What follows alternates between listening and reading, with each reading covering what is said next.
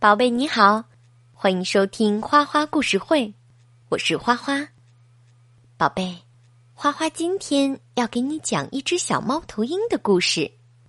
它呀是一只孤单的白色的小猫头鹰，它遇见了一群五颜六色的猫头鹰，但是那些猫头鹰却不喜欢它，觉得它浑身只有单调的白色。这可怎么办呢？我们一起来听故事吧。从前，有一只白色的小猫头鹰，它一个人住在到处是雪的森林里。它没有爸爸，也没有妈妈，甚至连名字也没有。不过，它并不在乎，即使孤单一人。他也能讲出许多快乐的故事来。故事里的他，有时是一位勇敢的白衣骑士，有时是一朵白色的雪花，有时他还会想象自己变成了一艘火箭，飞快的向月亮冲去。但是，每天晚上睡觉前。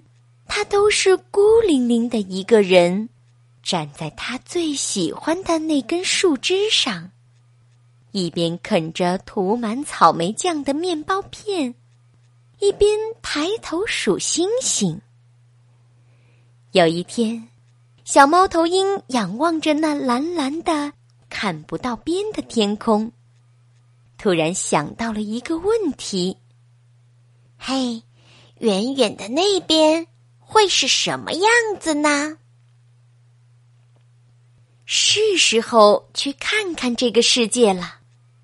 他兴奋地把闹钟和玩具熊放进背包里。白色的小猫头鹰飞呀飞呀，飞过了蓝绿色的大海，飞过了金灿灿的沙漠，最后，他看见了一片非常美丽的树林。那些树上有许多像宝石一样闪闪发光的东西，它马上朝那里飞去，越飞越近，越飞越近。咦，这些宝石怎么有尖尖的嘴？原来，它们是一群猫头鹰，可爱的猫头鹰，和它一样的猫头鹰。白色的小猫头鹰热情的问道：“嘿，你们谁想尝尝我的面包吗？”可是那些漂亮的猫头鹰只是静静的站着，一动也不动，因为它们可不想弄坏自己美丽的羽毛。绿色的猫头鹰嘟囔着：“你长得可真难看。”羽毛上带斑点的红色猫头鹰嘲笑着说：“你的身上怎么没有一点颜色？你和我们不一样，走开！”白色的小猫头鹰喊道：“谁说的？我有颜色，在这儿，在我心里，我的心里装满了各种彩色的好玩的故事。”你们想听一听吗？这些猫头鹰嘀嘀咕咕的商量了起来。蓝色的猫头鹰勉强的说道：“嗯，那听个故事或许能打发些时间。”粉色的猫头鹰打了个哈欠：“啊，你讲吧。”不过，只能讲一个。于是，白色的小猫头鹰抱着他的玩具熊，飞到了一根树枝上。他啃着面包片，讲起了一个有趣的故事。当白色的小猫头鹰讲完故事时，蓝色的猫头鹰满足的发出了一声“啊”。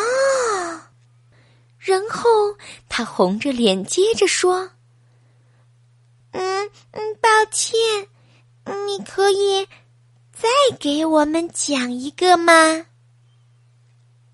于是，白色的小猫头鹰闭上眼睛，开始讲起他那些彩色的故事来。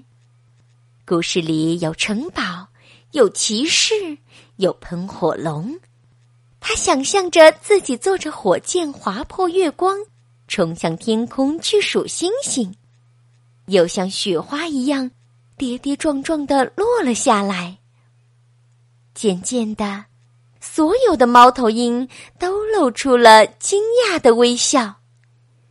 这一回，他们同时喊道：“再给我们讲一个吧！”终于。白色的小猫头鹰吃完了手里的面包，他看了看闹钟，说：“哦，时间不早了，我得回家去了。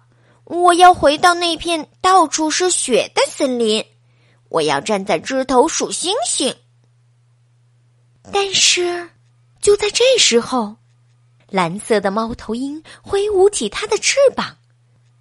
带着斑点的红色猫头鹰也飞了起来，各种颜色的猫头鹰全都飞起来了。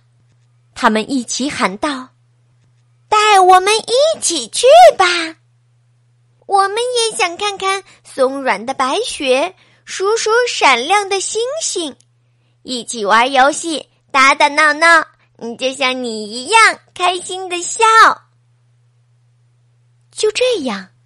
白色的小猫头鹰把大家领回了家，他们在雪地里打雪仗，你追我赶，远远看去，就像是洒在雪地里的彩虹碎片。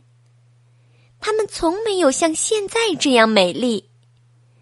玩累了，大家一起挤在树枝上，喝着温暖的热可可。蓝色的猫头鹰笑着说。明天，等我们回家后，看见白云，就会想起你。希望你还能来看我们。白色的小猫头鹰乐呵呵地说：“嘿嘿，我一定会去的。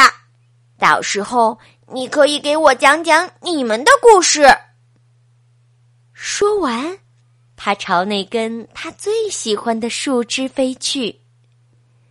很快，每只猫头鹰都做起了各自的梦。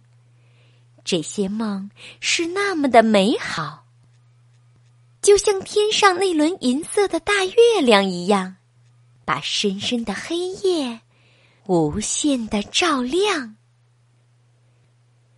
宝贝，故事讲完了。原来，在这个寒冷的冬天。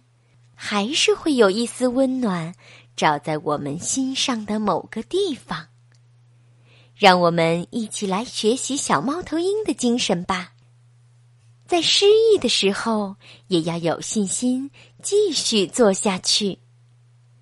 好了，宝贝，听完了故事，我们来听一首古诗《逢雪宿芙蓉山主人》。唐，刘长卿。日暮苍山远，天寒白屋贫。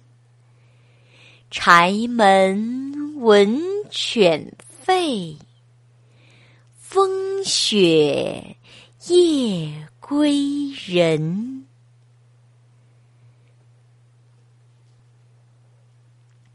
我们再来听一遍吧。逢雪宿芙蓉山主人，唐，刘长卿。日暮苍山远，天寒白屋贫。柴门闻犬吠。风雪夜归人。我们再来听一遍吧。逢雪宿芙蓉山主人，唐·刘长卿。日暮苍山远，天寒白屋贫。柴门闻犬吠，风雪夜归人。